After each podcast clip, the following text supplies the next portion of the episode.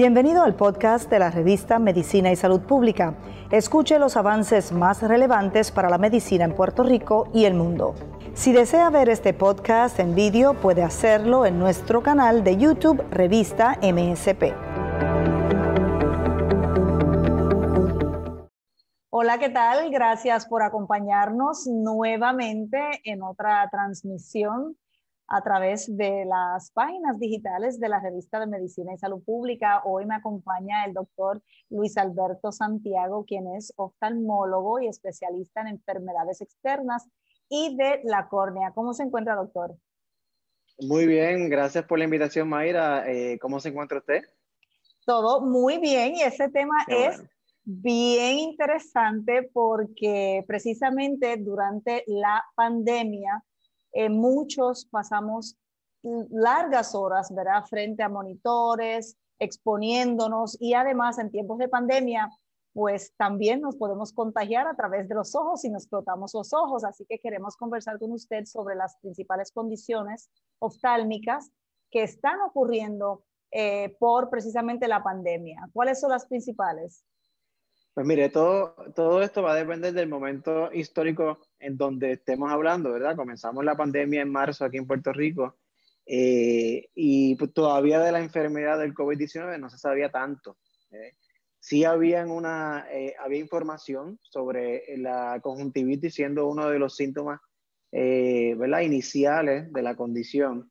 Pero doctor, eh, nos podemos detener ahí un momentito. La conjuntivitis no es un síntoma principal. ¿Qué por ciento de los pacientes? Hacia eso me iba a dirigir. Eh, la conjuntivitis al principio se pensaba que cualquier persona que llegara a la oficina con una conjuntivitis tenía una sospecha alta de, de COVID-19, lo cual estudios más recientes han demostrado que no. Es un, es un diagnóstico o es un síntoma relativamente raro. Eh, por lo que la gran mayoría de los pacientes que puedan llegar a la oficina con conjuntivitis no necesariamente tienen COVID-19. Y eso pues obviamente ha cambiado la, la manera de, de, la interacción entre el médico y el paciente desde que empezó esta pandemia. Eh, a consecuencia directa o como consecuencia directa de la condición, eh, no hay muchísimos no hay muchísimos síntomas eh, oculares asociados directamente al COVID. Más bien, los cambios en nuestras rutinas es lo que ha hecho que nuestros ojos pues sufran de una manera un poquito más eh, exagerada en comparación con lo que pasaba antes de la pandemia. Pues antes de ir en ver esa segunda etapa de la pandemia y cómo ha afectado nuestros ojos, hablemos entonces ya propiamente del cuidado, la higiene, cómo podemos hacer, qué tenemos que hacer para evitar contagiarnos precisamente a través de los ojos. Correcto, pues mire, como sabe, como usted bien dijo, eh, una de las maneras de infección, eh, una de las rutas de infección posibles eh, es a través de, ¿verdad? De, la, de las secreciones oculares, aunque la probabilidad de eso es bien, bien, bien baja. Básicamente las precauciones universales a las, cual, a las cuales ya estamos acostumbradas son los que ayudan a que no se propague el, el, coronavirus, ¿verdad? lavado de manos y el uso de mascarilla es lo principal ya en un, en un ambiente un poco más eh, especializado dentro de la medicina, cubrirse los ojos es parte importante, especialmente en aquellos que están trabajando en, en un ambiente hospitalario. Eh, ¿Por qué? Porque los pacientes pues, eh, que están severamente enfermos con esta condición, muchos de ellos requieren intubación, muchos de ellos tienen problemas respiratorios, necesitan unas terapias respiratorias y esa, eso lo que se conoce en inglés droplets, que esos pacientes pueden esparcir en el ambiente, pues definitivamente pueden, pueden provocar eh, infección eh, en los atendedores.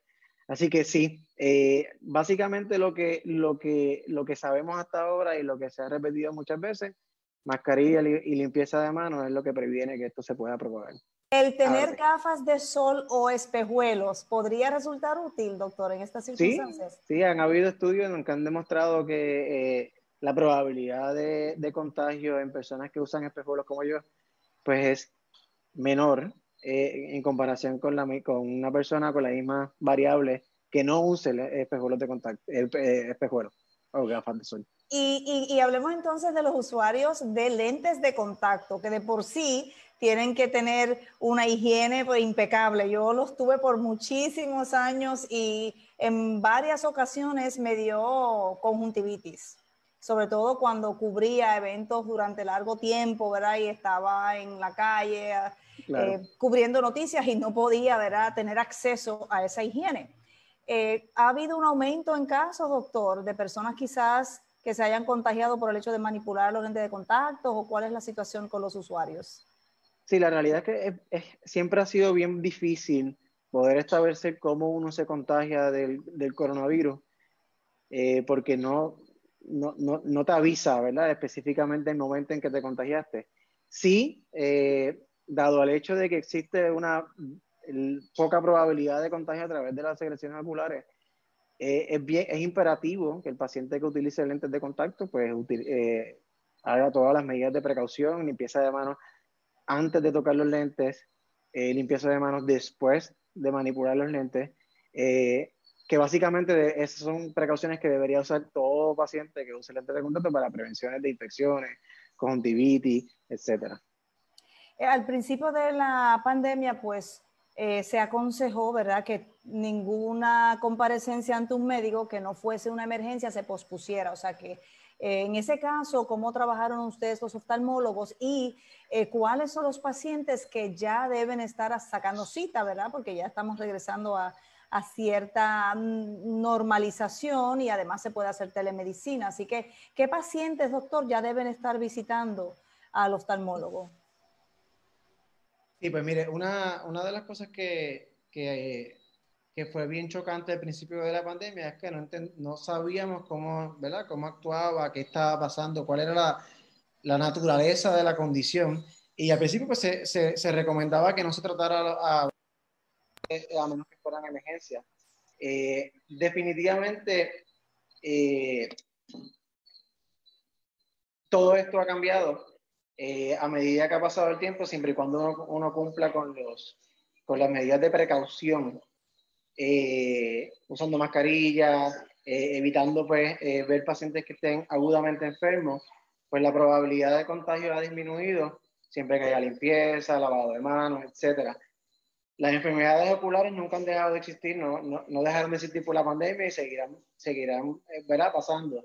Hay pacientes específicamente eh, que tienen condiciones oculares específicas que pueden, pudiesen perder la visión a consecuencia de, eh, de, de, la pérdida en el, en, el, en el, seguimiento. Oftalmología es una de esas especialidades de la medicina en la que la telemedicina como tal tiene una eh, un beneficio limitado. Y me explico. Eh, yo puedo, para yo poder diagnosticar condiciones intraoculares específicas, yo necesito de mi lámpara de hendidura para poder lograrlo, para poder verificar la visión objetivamente, eh, verificar diferentes otros síntomas, yo necesito ver al paciente en vivo, a diferencia de otras especialidades en donde ciertas condiciones se pueden manejar por teléfono. Así que en oftalmología, a medida que ha pasado el tiempo, pues hemos tenido que eh, adaptarnos. La práctica de oftalmología se ha adaptado muchísimo para poder seguir sirviendo las necesidades oculares de nuestros pacientes sin poner en riesgo eh, a nuestra población, a nuestro staff, el equipo de trabajo y a los mismos médicos de esta condición. Es importante señalar que nosotros trabajamos a una distancia bien corta, bien pequeña entre el paciente y el, y el médico, ¿verdad? no solamente el médico, sino también el, el, equipo, el, staff médico en la oficina. Así que usamos barreras, diferentes tipos de barreras para prevenir cualquier tipo de interacción, obviamente las mascarillas, barreras entre las lámparas, entre los equipos. Así que nos hemos movido a ser mucho, mucho más cuidadosos de lo que éramos antes de la pandemia eh, para poder seguir tratando todas las condiciones que pues, no han dejado de, de existir. Eh, doctor, ¿ustedes le solicitan al paciente una prueba negativa de COVID? Pues mire, eso varía entre, entre eh, Médico, de médico a médico. Eh, sería casi imposible pedirle una prueba de, coronavirus, de COVID a todos los pacientes que vayamos a ver.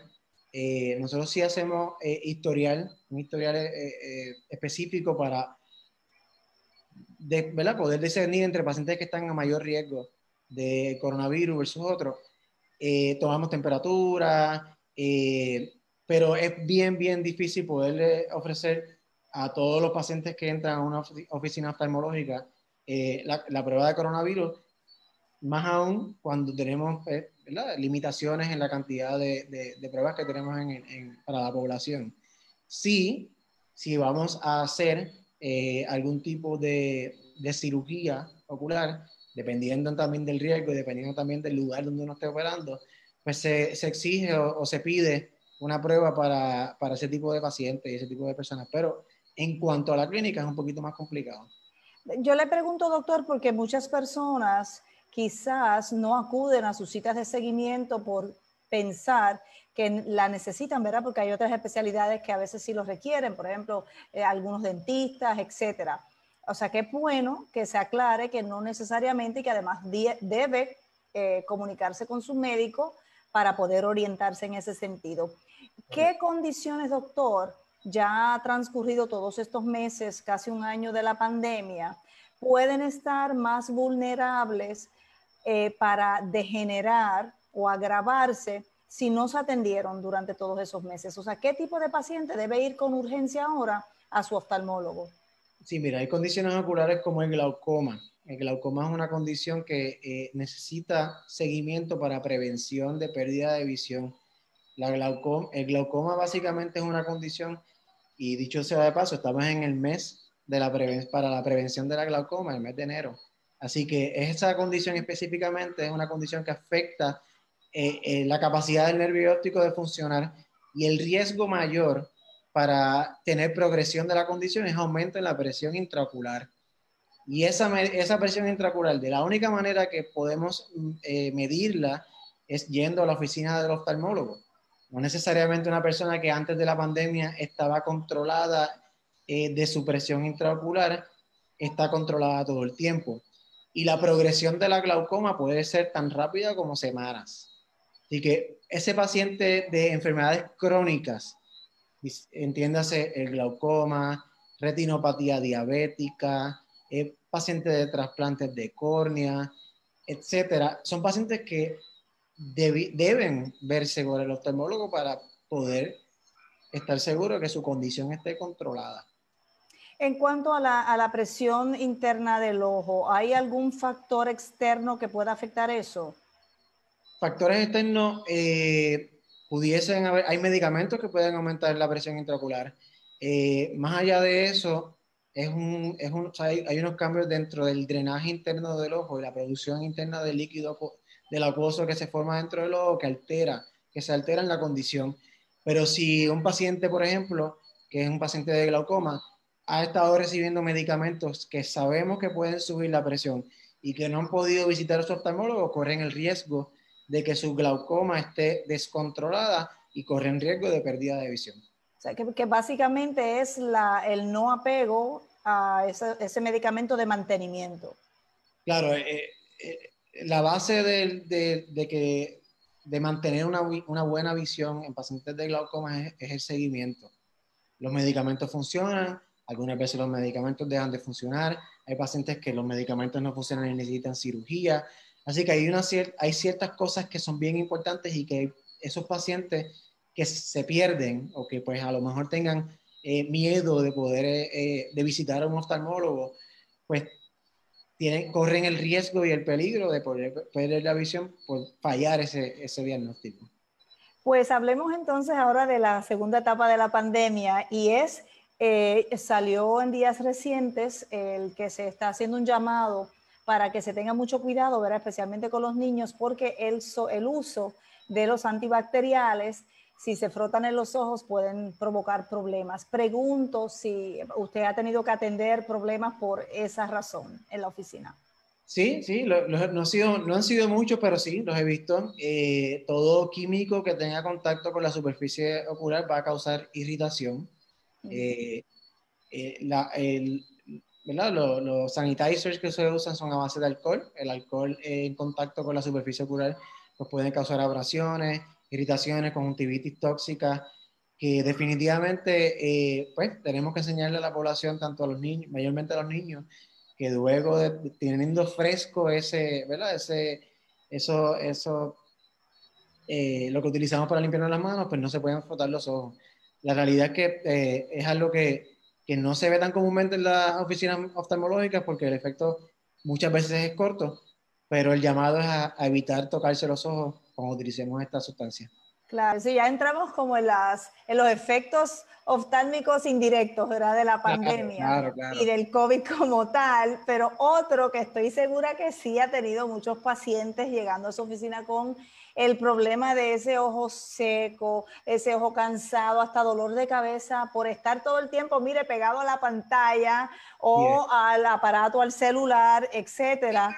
Y bueno, eso definitivamente tiene un efecto, doctor. Eh, ¿Cuál es la recomendación ahí? Pues mire, eh, definitivamente, eh, por lo menos en mi práctica, ha habido un aumento significativo de pacientes que llegan por síntomas de ojo, de ojo reseco tanto aquellos que no tenían ojos secos antes de la pandemia, o por lo menos no tenían síntomas que, que ¿verdad? Que, que, sintieran, ¿verdad?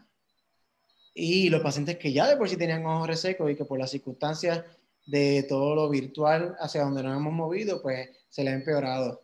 Hay varias, varias eh, eh, tips, eh, consejos que nosotros podemos darle a esos pacientes para, para por lo menos disminuir la, los síntomas de resequedad y asociados al uso de pues, tabletas y todo lo pues, Yo voy a tomar nota, doctor. Porque en la casa, en los hogares, ¿verdad? Hay muchas personas que pueden eh, sufrir de ese ojo seco porque están los estudiantes a distancia, están las personas trabajando a distancia, etcétera. Adelante. Claro, sí, una de las cosas que es bien particular de esto es que antes de, pensábamos que el ojo reseco era una condición de personas adultas eh, o personas que ya estaban entrando a la tercera edad y hemos visto un aumento en resequedad en los niños. En los niños, no tan solo lo, durante la pandemia, que obviamente se ha agravado, porque las escuelas se han movido a, de una manera virtual, pero el uso de, de, las tabletas para juegos, etcétera, eso ha aumentado los síntomas de resequedad en los niños. Así que uno de los primeros consejos que uno tiene que darle a, a, a todas las personas que están teniendo síntomas de ojos secos eh, es pues, disminuir la cantidad de horas posibles de, uso de, de electrónico. ¿verdad? Eso es lo número uno. Eh, algunas veces es eh, difícil, pero dentro de lo que uno pueda, pues uno debe entonces disminuir la cantidad de, ese, de, de uso de, tabletas y de computadoras. Número dos, descansar la los ojitos. Cuando uno, hay una regla en general que cada 20 minutos debe tomarse unos 20 segundos de descanso de, ¿verdad? del uso de, la, de, los electrónicos. Así que cada 20 minutos. Pero doctor, eso lo deben saber los maestros, porque el sistema educativo está diseñado para continuar pegado ahí en la tableta, clase tras clase, hasta por lo menos el recreo, y ahí no hay 20 minutos entre de descanso.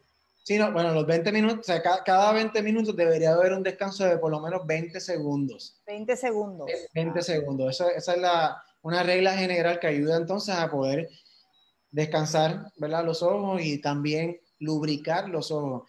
El, lo que pasa cuando, o una de las teorías de, de, por qué se empeora el ojo, el ojo seco durante el uso de, de, de, los, de los equipos electrónicos es que el paciente que está enfocado en algo tiende a disminuir la razón de parpadeo. Qué bueno que lo explica, porque uno tendería a pensar que quizás es eh, la exposición prolongada a la luz azul. Es realmente porque uno no parpadea. Claro, claro, la luz azul no se ha, no se ha comprobado en estudios científicos que afecte directa, directamente, hay unas teorías, pero directamente la resequedad y, ¿verdad? de los ojos. El parpadeo, pues, disminuye, disminuye. Es lo mismo que una persona que teje o que, está, o que cose mucho, también tiende a desarrollar un ojo reseco sin tener la necesidad de, de la cinta expuesta a la, luz, a la luz azul.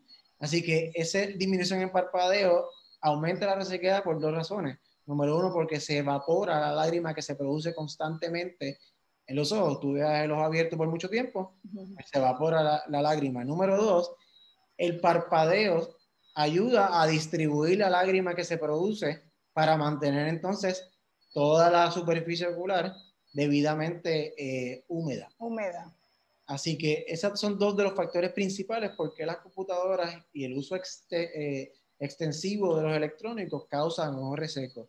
Así que esa regla de cada 20 minutos tomarse 20, 20 segundos de descanso ayuda muchísimo. Por otro lado, el uso de, de lágrimas artificiales también es importante para, eh, para aquellas personas que usan los electrónicos por, por mucho tiempo, todos los que están trabajando desde la casa, los niños que están en la escuela, los, universitarios, eh, que tienden a estar mucho tiempo en la computadora, deben tener su gota lubricante. Gota lubricante siendo gotas que son lágrimas artificiales, no necesariamente gotas que quitan el ojo rojo. El ojo, eh, las gotas que quitan el ojo rojo no necesariamente lubrican como lo que necesita un paciente que está expuesto por muchas horas a equipos electrónicos. Qué bueno que hace esa distinción, doctor. Qué bueno que la hace porque alguien puede abusar de las gotas para el ojo rojo y podría incluso complicar su situación. Sí, definitivamente. Uno, una de las consecuencias de ojo reseco es inflamación en la superficie ocular. La inflamación tiene diferentes tipos de manifestaciones, siendo una de ellas eh, ojo rojo. Así que si uno ataca el ojo rojo con una gota que no lubrica, no estás yendo a la fuente de, la, consecuencia del ojo rojo. Tenemos que lubricar y para lubricar existen diferentes tipos de gotas lubricantes que son específicamente para ojos secos, que esas son las que se deberían usar. La frecuencia de esa gota va a depender mucho de la, sintomatología de cada paciente. Eh, sí es sería una buena recomendación para pacientes que de por sí sienten ojo seco, ponerse una gota justo antes de comenzar el trabajo escolar, trabajo eh, eh, universitario, etcétera. Y a medida que pasa el tiempo, pues tomarse entonces un tiempito para tomar, ponerse otra, otra, otro round de gotas para así prevenir los síntomas, porque ya lo que uno quiere es prevenirlo, no necesariamente ponerse la gota cuando ya los síntomas llegaron.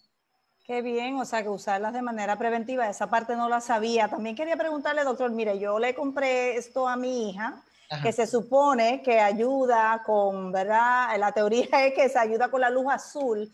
¿Eso no tiene ningún efecto, no alivia nada al ojo? Pues la realidad es que científicamente no se ha, no se ha probado que eso disminuya necesariamente síntomas de ojo seco. Eh, se ha establecido en diferentes lugares el uso de, eso, de estos lentes para prevención de, de enfermedades que se pueden ver en niños, específicamente aumento en la miopía por el uso extenso de los electrónicos, que eso sí se ha visto a medida que, que nos hemos movido hacia lo electrónico. Pero específicamente el uso de esos lentes no se ha comprobado eh, que previene este tipo de condición. Se podrá imaginar usted que se puede poner el, el, espejuelo, yo uso espejuelo y a mí me da ojo seco con todo y espejuelo. Eh, así que la resequedad no se va a mejorar por el uso de esos eh, lentes que bloqueadores. Y, el hecho de que también eh, muchas personas le compran, ¿verdad? El, el, el filtro a la pantalla del monitor o a la pantalla del celular. Eso tampoco tiene ningún tipo de paliativo, efecto positivo para el ojo. Pues mire, va de la misma mano de los, de los, de los lentes, ¿verdad? De luz azul. Eh, a medida que ha pasado el tiempo ya no se ven tantos filtros como se veían hace 15, 15 años atrás. Eh, así que no, no, no se ha comprobado en, en, en estudios grandes. La Academia Americana de Oftalmología no lo recomienda eh, como uso para uso preventivo, para prevenir condiciones oculares, no le va a hacer daño eh, el uso de esos filtros, pero tampoco se ha comprobado que le vaya a prevenir las condiciones que puedan estar asociadas al uso continuo de los electrónicos. Sí, qué bien, o sea, que, que, el ojo seco le puede dar a uno con todo eso, es simplemente por el hecho de no parpadear, de estar ahí pegado tanto tiempo. Dentro, dentro de otros factores, eh, ese es uno de ellos, correcto. Eh, ¿Alguna otra recomendación, doctor, para cuidar nuestra visión eh, y ese ¿verdad? órgano y esa, ese sentido tan importante eh, en tiempos de pandemia y mientras estamos ¿verdad? manteniendo todas estas precauciones y quizás prolongando nuestras visitas al médico? Sí, primeramente lo, lo principal sería entonces consultar con su médico oftalmólogo si no lo ha hecho para tener evaluaciones, ¿verdad? De poder ser evaluado. Hay muchas condiciones que no dan síntomas al principio. Nuevamente, hablamos de glaucoma en enero, en este mes de prevención de glaucoma. La glaucoma no necesariamente da síntomas inicialmente. Así que un paciente que posterga o eh, pospone la cita al oftalmólogo, pues puede correr el riesgo de no ser diagnosticado con una condición que puede llegar a causar ceguera. todo paciente, eh, ¿verdad? Eh, debe tener una cita anual con su oftalmólogo, especialmente aquellos que ya van entrando en la década de los 40. Eh, así que yo, mi exhortación es que, ¿verdad? Que, que, se atienda, que se atienda, porque en la medicina nos movemos, siempre hemos hablado de la prevención. Y para prevenir enfermedades oculares, la visita al oftalmólogo es extremadamente importante yo, yo puedo dar fe de que tanto que mis compañeros oftalmólogos y yo hacemos todo lo posible para que el paciente se sienta cómodo dentro de, ¿verdad? Dentro de, de esta pandemia, corriendo con un protocolo de, de sanidad eh, impecable, eh, el uso de usando mascarilla, lavado de manos, limpieza de equipo, etcétera, entre paciente y paciente. Así que eh, a estas alturas, pues debemos considerar tenemos que tener presente que las condiciones oculares pueden llegar a, causar ceguera y que una de las maneras más importantes para prevenirla es con seguimiento con su oftalmólogo. Así que a ver a su oftalmólogo, a guardarse bien los ojos y para, para prevenir entonces alguna condición que potencialmente causa ceguera. Claro que sí, doctor, y sobre todo las personas que tienen diabetes, que en Puerto Rico son cientos de miles, eh, tienen que cuidarse mucho la visión.